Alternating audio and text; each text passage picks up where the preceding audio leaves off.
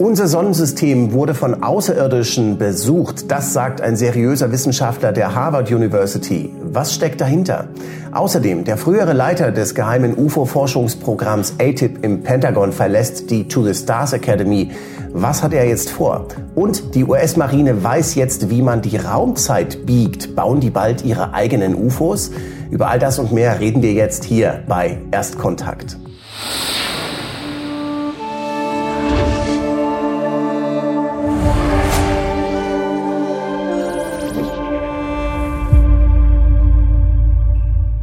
Willkommen zurück bei Erstkontakt, der Sendung über das wahrscheinlich wichtigste Thema, das auf die Menschheit zurollt. Und ich begrüße an dieser Stelle wie immer den fabelhaften Dirk Pohlmann.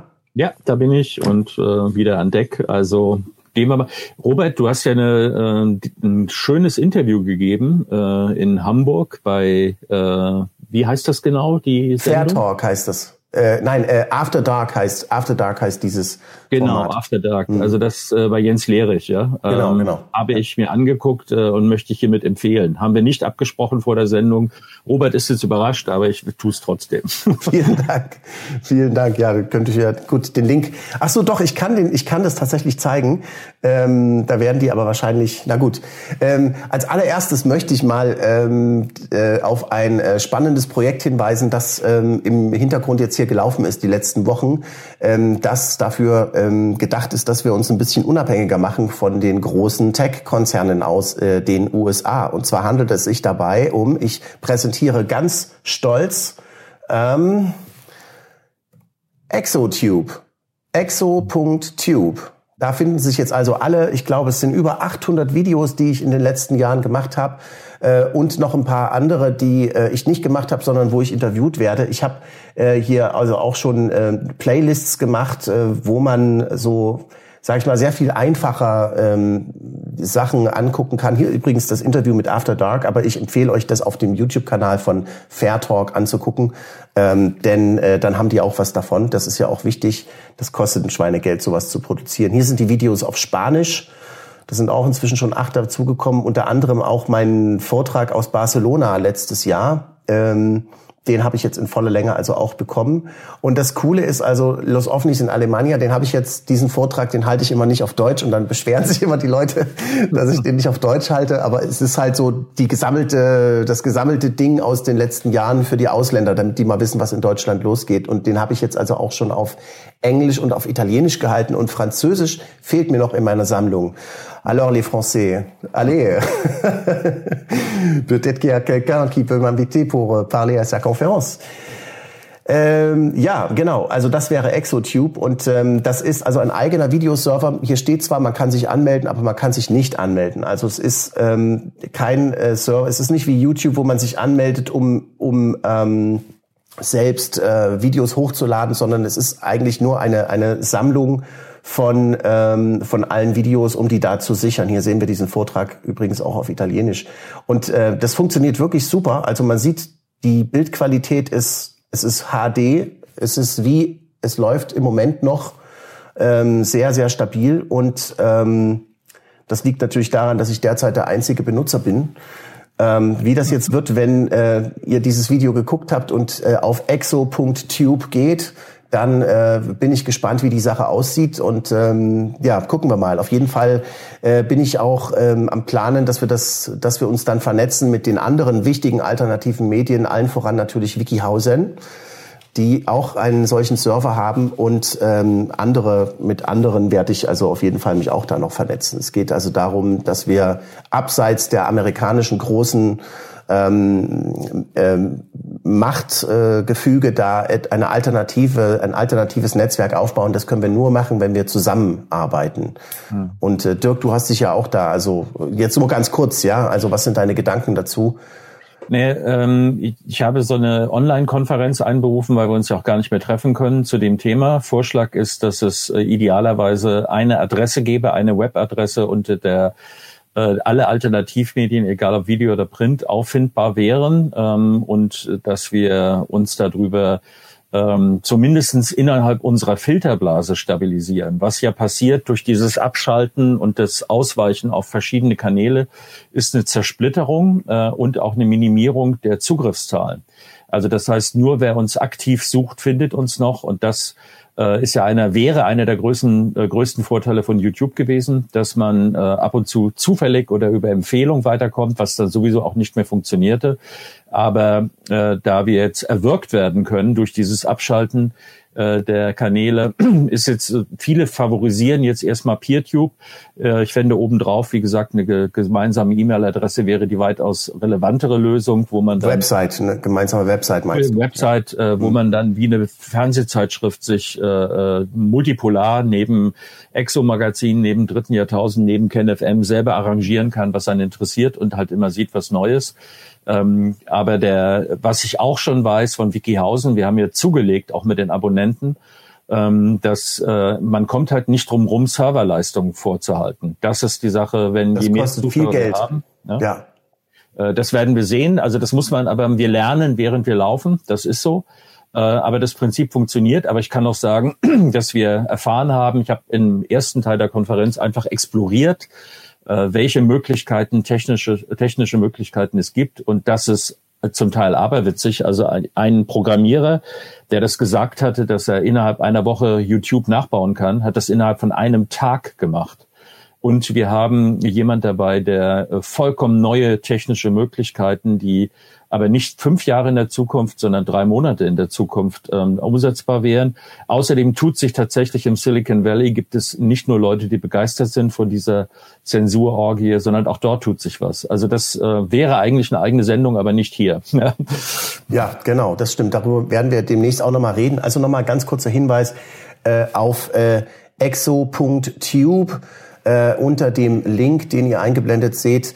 Und äh, da gibt's eben auch die Playlists. Da könnt ihr euch zum Beispiel alle Folgen des dritten Jahrtausends in einer Playlist angucken, alle von Erstkontakt, alles, was UFOs in Deutschland betrifft, äh, alles, was ich zur Coronavirus-Krise gemacht habe, Interviews mit mir, Vorträge mit mir und Videos auf Spanisch. Und es gibt natürlich darüber hinaus noch hunderte andere Videos, äh, die jetzt hier nicht ähm, äh, in diesen Playlists enthalten sind. Da müsst ihr euch hier einfach mal durchscrollen. Also ihr seht, das nimmt hier kein Ende hier der der Reiter hier unten, der, der geht immer weiter und so weiter. Also ihr werdet dort viel Spaß haben auf dieser Webseite, wenn ihr Exo Magazin gut findet und ähm, da werdet ihr nicht abgelenkt von anderen Sachen. So, jetzt kommen wir mal zur, ja, du, du lächelst so. Was nein, nein, ich finde, es ist ganz wichtig, dass wir alle ankündigen, dass es dieses PeerTube gibt, weil wenn wir abgeschaltet sind, ist es am besten, äh, die Zuschauer wissen schon Bescheid, wo wir dann sein werden. Ja, das ist, ich habe gerade einen Artikel gestern Nacht bekommen von Caitlin Johnson, die das beschreibt, wer in den USA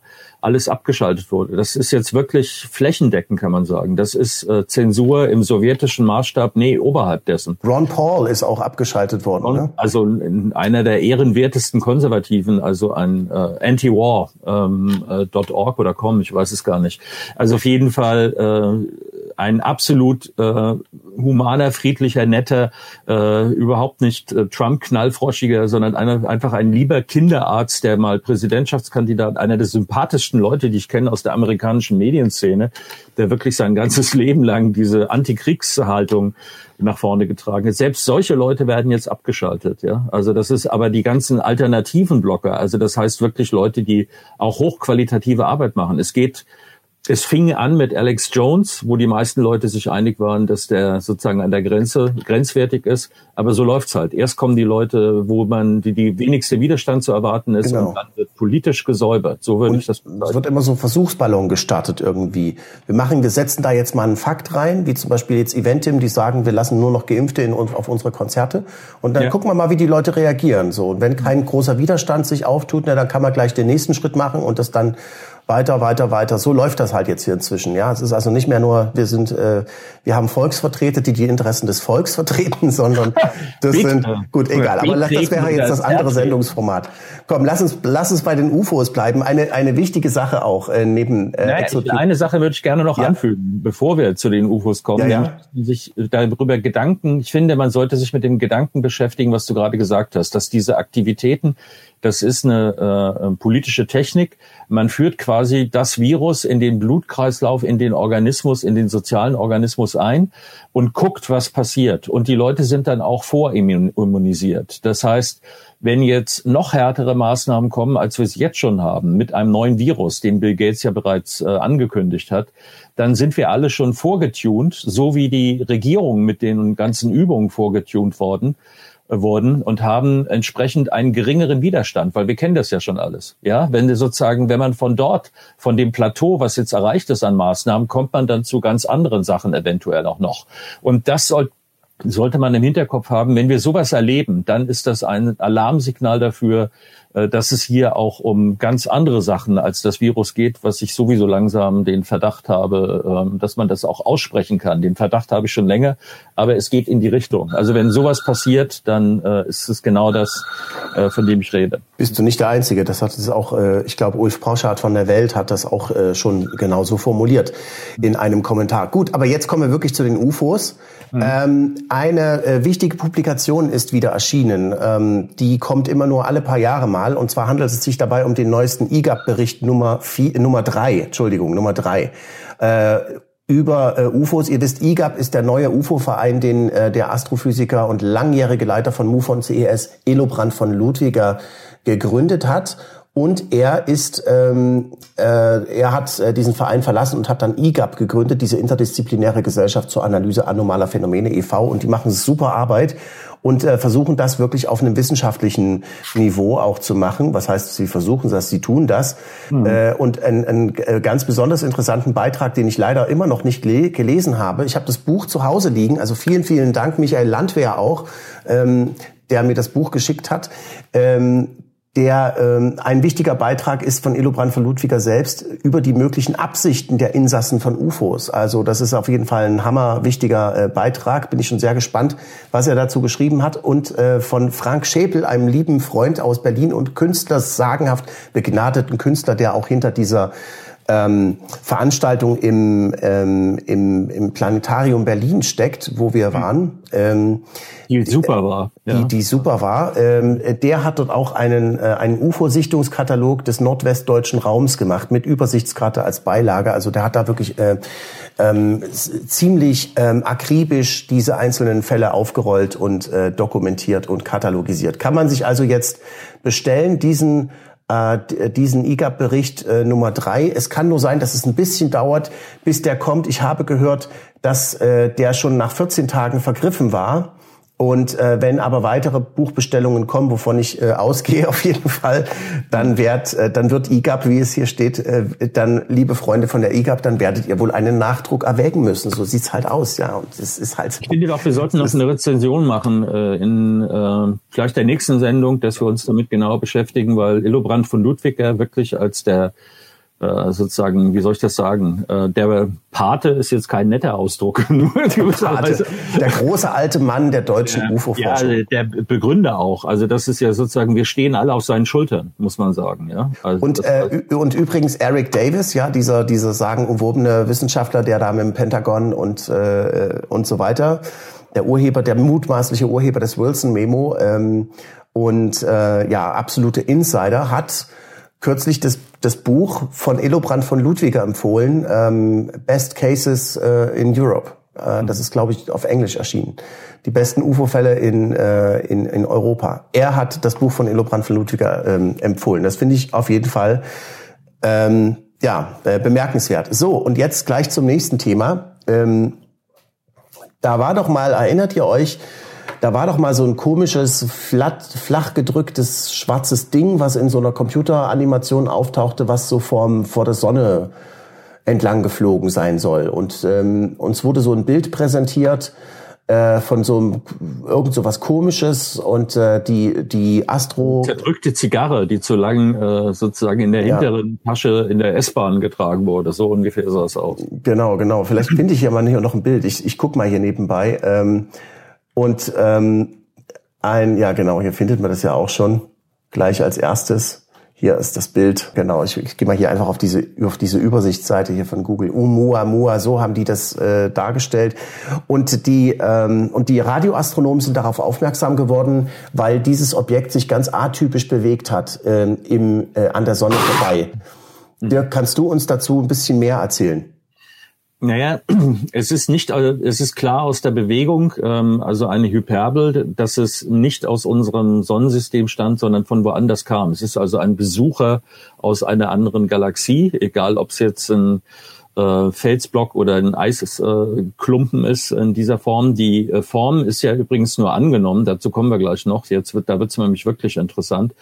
Ähm, und anhand der ähm, ist es sozusagen jemand, der äh, jemand oder ein Objekt, was reinkommt, äh, an uns vorbeifliegt in nicht allzu großer Entfernung astronomisch und dann das Sonnensystem wieder verlässt. Das war eine relativ ähm, Sensation. Sowas hatte man äh, noch nicht gesehen. Es hängt auch mit den verbesserten Möglichkeiten zusammen, also äh, dass man mehr sieht durch die technische Entwicklung, als das vor 30 Jahren der Fall war.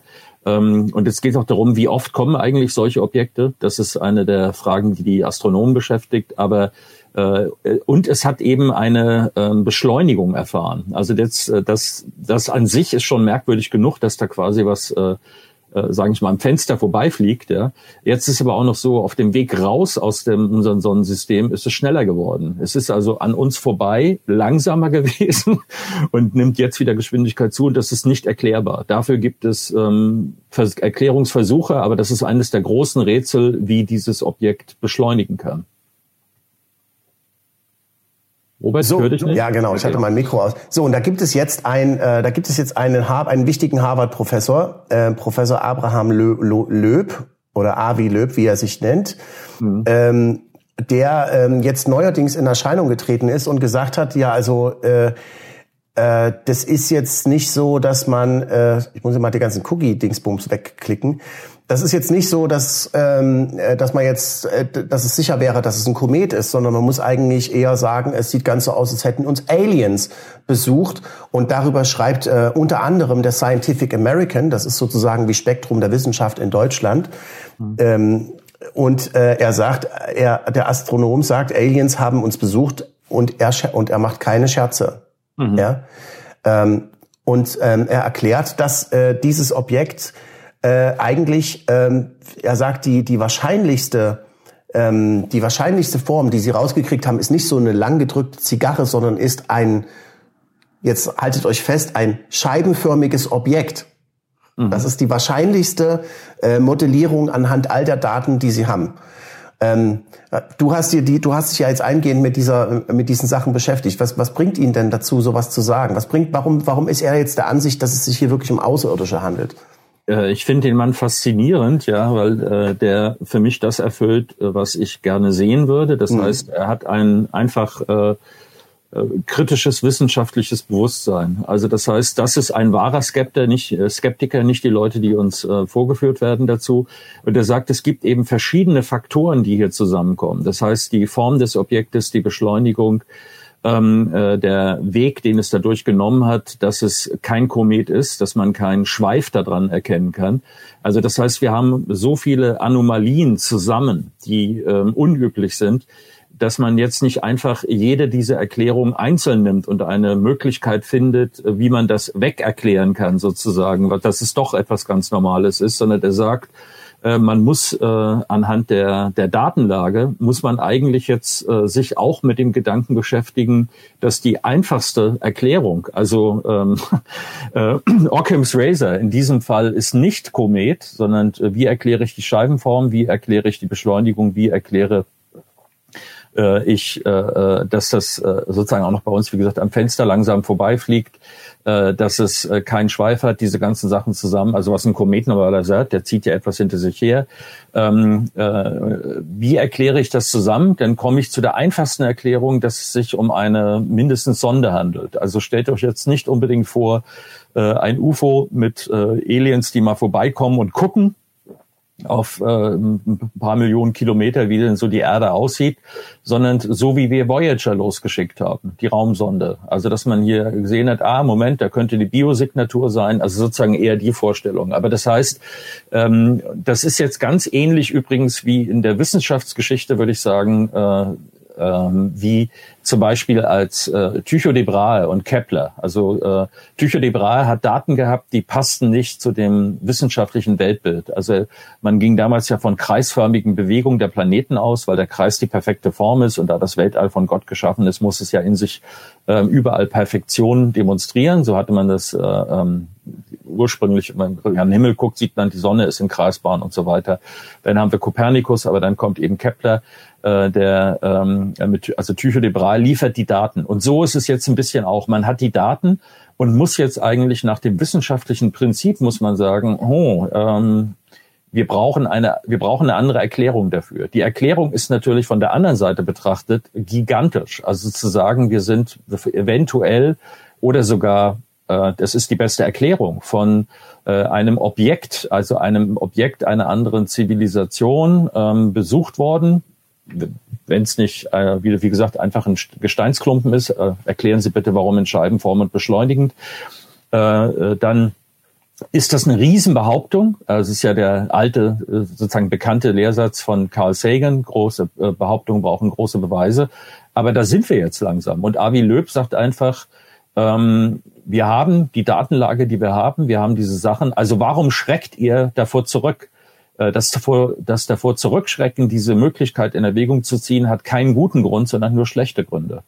Ähm, und äh, dann äh, ist jetzt eben sozusagen äh, die Reaktion ist ja oi, oi, oi, oi, ja, so auch mit der Überschrift oder äh, wir haben eine Diskussion mit äh, äh Seth Shostak, äh, den wir auch schon mal, den ich interviewt hatte, als er auf den Tagen der Raumfahrt war ähm, der ja versucht, ähm, mit Radiosignalen, nach Radiosignalen im Weltall zu suchen, was äh, also sich zunehmend ähm, als äh, eine mögliche, aber nicht vielleicht die beste Idee äh, der Suche ähm, herausstellt, sondern eben nach solchen Anomalien. Um es mal diplomatisch zu formulieren. Ja, ja ich will ja den, will den Chess Shostak ja nicht, äh, äh, Seth Shostak, das ist ein Zungenbrecher, meine Güte. Ich will ihn ja nicht, äh, geht mir ja nicht darum, steht mir auch nicht zu, äh, den klein zu reden. Ich würde nur äh, sozusagen, die SETI-Projekt ist halt so, ähm, ich weiß nicht, kann man wirklich so sagen, weiß nicht, ob das die beste Idee ist. Das Gespräch kann ich empfehlen, das kann man sich angucken. Aber ähm, ich bin klar der Meinung, äh, ähm, also aus diesen Gründen, also das heißt, man muss ja auch beim Denken mutig sein. Äh, und äh, Avi Loeb äh, ist nicht aus Begeisterung und I want to believe, sondern der sagt, äh, macht einfach vernünftig. Also funktioniert jetzt, äh, seht das an wie Spock, seht es nicht an wie der angsterfüllte Chefredakteur in der Zeitung, der davor Angst hat, sich lächerlich zu machen. Das ist nicht die Aufgabe von uns Wissenschaftlern. Er plädiert also für eine wissenschaftliches Bewusstsein bei dieser Frage. Ähm, und ich finde es faszinierend, dass es solche Leute gibt. Es ist wunderbar, dass es sie gibt. Ähm, also das ist sozusagen auf einem guten Weg und wir können sehr genau hingucken. Und die ganzen Argumente, die er hat, sind ja auch äh, äh sind keine, ähm, wie soll ich sagen, es sind wirklich wissenschaftliche Argumente. Ja, äh, ein Argument, ein wichtiges Argument, was er ja hier auch anbringt in diesem äh, Gespräch mit Seth Shostak, der sich während des Gesprächs übrigens als der krasseste Skeptiker erweist, wieder einmal ähm, seiner eigenen. Ich möchte diesen Begriff Skeptiker, das ist eine mir zu große Ehrenbezeichnung für diese Klotzkopfversammlung, äh, die sich damit schmückt. Ja, das sind Leute einer ganz ideologische Skeptiker, muss man so sagen eigentlich. Ja. Das sind so wie, äh, wie es heute sogenannte Linke gibt, gibt es sogenannte, die sind nicht wirklich skeptisch, sondern sie behaupten ja genau zu wissen, dass es das nicht geben kann. Auf diesem Standpunkt äh, beharren sie und sie sind auch nicht zugänglich, zum Beispiel solchen Argumenten. Sie sind nicht neugierig. Sie äh, mhm. haben äh, sie haben äh, eher eine Haltung als Wissen dazu. So würde ich das ja. sagen. Gut, also dass er nicht neugierig wäre, kann man Seth Shostak jetzt in diesem Gespräch nicht vorwerfen, aber äh, man muss schon sagen, also er spielt hier schon ja deutlich. Rausnehmen. Also wie gesagt, ich möchte das nicht über Seth äh, Shostak behaupten. Deswegen habe ich mich so diplomatisch ausgedrückt. Das ist ein ja. relevanter Forscher auf dem Sektor. Ich sozusagen meine Ansicht dazu ist nur, äh, SETI, also die Vorstellung, dass eine Zivilisation die vielleicht eine Milliarde Jahre älter ist als wir oder zwei, 200 Millionen oder 50 Millionen, äh, dass die mit Funkgeräten arbeitet oder dass das die Signal ist, das wir von ihnen empfangen, das ist vielleicht nicht so die beste Idee, die man haben kann dazu. Damals in den 50er Jahren war das vielleicht eine gute Idee. Jetzt ist das, jetzt ist das eine andere Sache. Ähm, also in diesem Gespräch hier, äh, er spielt schon den, den Advocatus Diaboli des Seth Shostak und Abraham Löb hat also viel Zeit äh, seinen Standpunkt zu erläutern. Und er sagt, er bringt hier, weil du vorhin von wissenschaftlichen Argumenten geredet hast, er bringt ein ganz wichtiges wissenschaftliches Argument auch ein. Er hat gesagt, es ist vor ein paar Monaten ein Paper erschienen, aus dem hervorgeht, dass es allein in unserer Milchstraße, also allein in unserer eigenen Galaxie, von denen es ja unzählige gibt im Universum, ähm, mindestens ähm, eine Milliarde Erdsonnensysteme in unserer Galaxie geben muss und ähm, und zwar in diesem Paper vom äh, Kepler-Satelliten wird äh, argumentiert, mhm. dass mindestens die Hälfte aller sonnenähnlichen Sterne in der Milchstraße einen Planeten haben, der etwa die Größe der Erde hat und ungefähr in derselben Distanz um die Erde fliegt. Äh, Was bedeutet, uns. wir haben es wahrscheinlich mit Wasser zu tun. Äh, wir haben es mit, äh, mit erdähnlichen Planeten zu tun. Und was wiederum, das sagt auch Avi Löb da drin, äh, dass die Arroganz, die wir hatten, wir sind sozusagen, alles kreist um uns, das Universum kreist um uns. Dann haben wir festgestellt, naja, stimmt nicht so ganz. Also wir, wer ist wir, ja. Aber es wurde sozusagen, das Weltbild ist korrigiert worden ähm, auf die Erde dreht sich um die Sonne. Und dann ist es, wir sind der einzig bewohnte Planet in diesem Universum. Ähm, es ist wahrscheinlich so, nach dem, was jetzt was sich, wo ja immer mehr rauskommt. Ich denke nur die Deckung der Exoplaneten, die quasi exponentiell verlaufen ist. Äh, und jetzt diese ganzen Sachen, wir sollten uns einfach mit dem Gedanken äh, anfreunden, äh, dass wahrscheinlich das Universum sozusagen von vor Leben wimmelt wie ein Ameisenhaufen und nicht, dass wir sozusagen der einzige Solitärdiamant im Universum sind. Also das, der Hintergrund davon ist nicht wissenschaftliches Denken, sondern Arroganz und Selbstüberhebung. Ja. Ja, genau.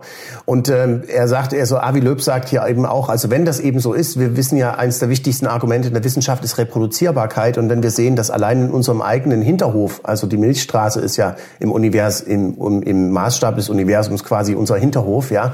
Wenn es schon allein in unserem Hinterhof nur so von solchen erdähnlichen Planeten wimmelt, ähm, auf denen eben Leben existieren könnte, genau wie bei uns, dann muss man das eben wirklich, wie du gerade gesagt hast, auch als äh, als ein als einen Standard annehmen, als eine hohe Wahrscheinlichkeit. Und dann versteht er nicht, warum die wissenschaftliche Gemeinschaft eben noch nicht bereit ist, technologische Signaturen zu diskutieren. Und die haben eben dann ein großes Problem mit solchen Sachen wie äh, SETI. Und er sagt auch, ähm, viele von den Wissenschaftlern, die ihn da kritisieren und angreifen, sind mittelmäßige Wissenschaftler. Die machen das halt, weil sie gerne dazugehören wollen und weil sie wissen, auf die, auf die Art und Weise, ähm, wenn sie sich gegen sowas stellen, ähm, was von der großen Masse bisher abgelehnt wird, dann sind sie auf der sicheren Seite, dann werden sie akzeptiert. Also das kommt uns irgendwie bekannt vor, oder? Genau. Wenn Sie Avi Lück äh, ans Bein pinkeln dafür, ähm, sind Sie auf der medialen Seite. Das ist sozusagen der Aufstand äh, der Mittelmäßigen, kann man sehr schön im Film Amadeus auch mhm. betrachten. ähm, äh, also wo das als Argument kam. Aber jetzt äh, davon, äh, du hattest gerade, du hattest ein Argument vorher, sag's mir nochmal, ich hatte einen anderen Punkt. Ähm, äh, naja, wenn es in unserem Hinterhof halt schon so von erdähnlichen Planeten um, und Sonnensystemen ähm, äh, wimmelt, dann ist das ja ein, eher ein Hinweis darauf, dass es halt ähm, dass es halt gang und gäbe ist im Universum, was bei uns ist, ja, dann ist es ja eben nicht äh, die absolute Ausnahme, wie bislang immer diskutiert worden ist. Das ja. war, glaube ich, das Argument, was du. Das war äh, das Argument, aber ich habe jetzt trotzdem, äh, wenn es mir einfällt, schreibe ich es auf. Ja, es war noch ein wesentlicher Punkt, den er gesagt hatte, der mich äh, interessiert dass, hatte. Dass viele, dass viele Wissenschaftler ähm, mittelmäßige Wissenschaftler sind und nein, nein, das ist auch nicht. Das, das war noch ein Punkt, den wir gar nicht besprochen Ach so, äh, dass die wissenschaftliche Community nicht bereit ist, technologische Signaturen zu. Äh, ja, genau. Das äh, jetzt da war es. Er hat einen schönen Vergleich gebracht. Er hat gesagt, wenn wir uns den Plastikmüll im Ozean angucken äh, dann sind das äh, die Überreste unserer Zivilisation. Also das heißt, äh, es wäre sinnvoller nach solchen, Zivilisation äh, entstanden und vergangen ist, also wenn sie sozusagen den menschlichen Weg gegangen ist, den Planeten unbewohnbar gemacht hat und wieder verschwindet, äh, weil wir sozusagen in die Steinzeit uns selber zurückkatapultiert haben, äh, dann wäre es trotzdem so, dass die Pyramiden zum Beispiel übrig bleiben, auch von der Zivilisation, die vor 5000 Jahren war.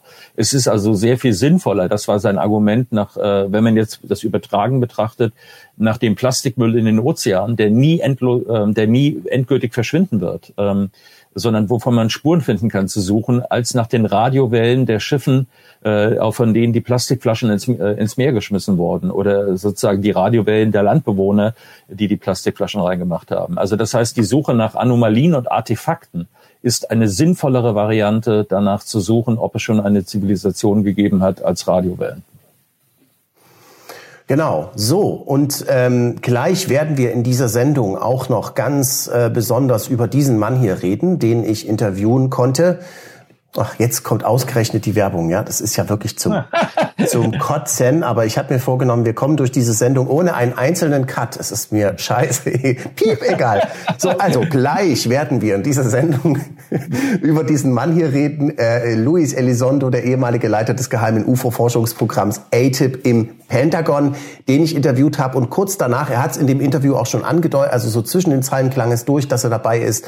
Also dass er nicht mehr so ähm, mit der To the Stars Academy auf voller in voller Breite äh, harmonisiert und äh, seiner eigenen Wege gehen wird. Ich habe das zumindest da schon erahnt und kurze Zeit später wurde das dann auch ähm, äh, klar aus einem aus weiteren Interviews, die er gegeben hat. Ähm, er geht ja jetzt wirklich groß durch alle UFO-Medien in Amerika, das muss man schon sagen. Ich bin froh, dass ich einer der ersten, wenn ich glaube sogar der erste bin, der ihn da interviewt hat. Ähm, und äh, wir werden darüber reden, was hat er jetzt vor, wie geht's da weiter, was, äh, was wissen wir darüber. Ähm, außerdem werden wir im weiteren Verlauf der Sendung darüber reden. Es gibt eine ähm, Zusammenarbeit zwischen Japan und den USA in Bezug auf UFO-Forschung. Ähm, das mal so an die Adresse des Tagesspiegel, äh, die äh, ja selbst die Tatsache, dass es geheime UFO-Forschung im Pentagon äh, äh, gab und gibt, als Verschwörungsideologie abstempeln. Mhm. Äh, wir werden außerdem äh, darüber reden, was haben wir von Jacques Vallée Neues erfahren, der war auch in einem interessanten Interview. Mhm. Und ähm, wir werden ähm, über ein, vor allem über ein geheimes, äh, über Patente reden, die die US-Marine ähm, äh, ja, äh, bekommen hat. Und äh, da geht es um ganz revolutionäre Technologie, die auch in der Lage wäre, tatsächlich UFO-Erscheinungen zu reproduzieren, um nicht zu sagen, selbst UFOs zu bauen. Wenn das stimmt, was in diesen Patenten drinsteht, dann äh, ist das wirklich ein unglaublicher ähm, äh, Durchbruch. Und es spricht im Moment alles dafür, dass es eben echte Patente sind und dass die ganze Sache legitim ist. Mhm. Über all das und mehr werden wir jetzt im weiteren Verlauf von Erstkontakt reden. Aber so ist es nun mal nur für die Abonnenten von Exo Magazin TV. Damit meine ich nicht den YouTube-Kanal, sondern unsere Webseite exomagazin.tv. Dort könnt ihr euch hunderte exklusive Videos angucken für Freigeister, die es nirgendwo sonst gibt. Und äh, im ersten Jahr kostet es auch nur 50 Euro, ähm, wenn ihr den Gutscheincode eingibt. Ich blende hier gleich mal noch kurz die Webseite ein. Nebenbei. Wenn es ein Schild dran kommt an die Webseite, äh, nicht für Tagesspiegelredakteure. Die, Oder äh, gerade für die übrigens, ich biete ja einen 100% Kollegenrabatt an, ja, für diese Exo-Magazin-Seite. Das wollte ich nochmal erwähnen, ja, weil ich das immer so toll fand. Ähm, äh, wer, einen, wer einen Presseausweis hat, und damit meine ich nur DJU Verdi beziehungsweise den bundeseinheitlichen von der Innenministerkonferenz abgestempelten Presseausweis, den wir Journalisten haben und nicht diese Fantasiedinger, die hier durch die von allen möglichen Vereinen äh, ausgestellt werden. Sowas meine ich. Also wenn jemand so einen richtigen Presseausweis hat und äh, sich für UFOs interessiert und der Meinung ist, dass ähm, er darüber auch vielleicht mal was berichten könnte, äh, schreibt mir 100% Kollegenrabatt und ähm, ihr könnt euch das angucken und ähm, es, es sind ja aber auch schon ähm, Kollegen, ähm, äh, ja, es ist da einiges in Planung jetzt, es wird da demnächst auch etwas erscheinen. Da bin ich auch schon ganz gespannt drauf. Ähm, so long. Wir sehen uns ähm, auf Exo Magazin weiter. Dort geht's jetzt weiter. Macht's gut hier auf YouTube. Ciao.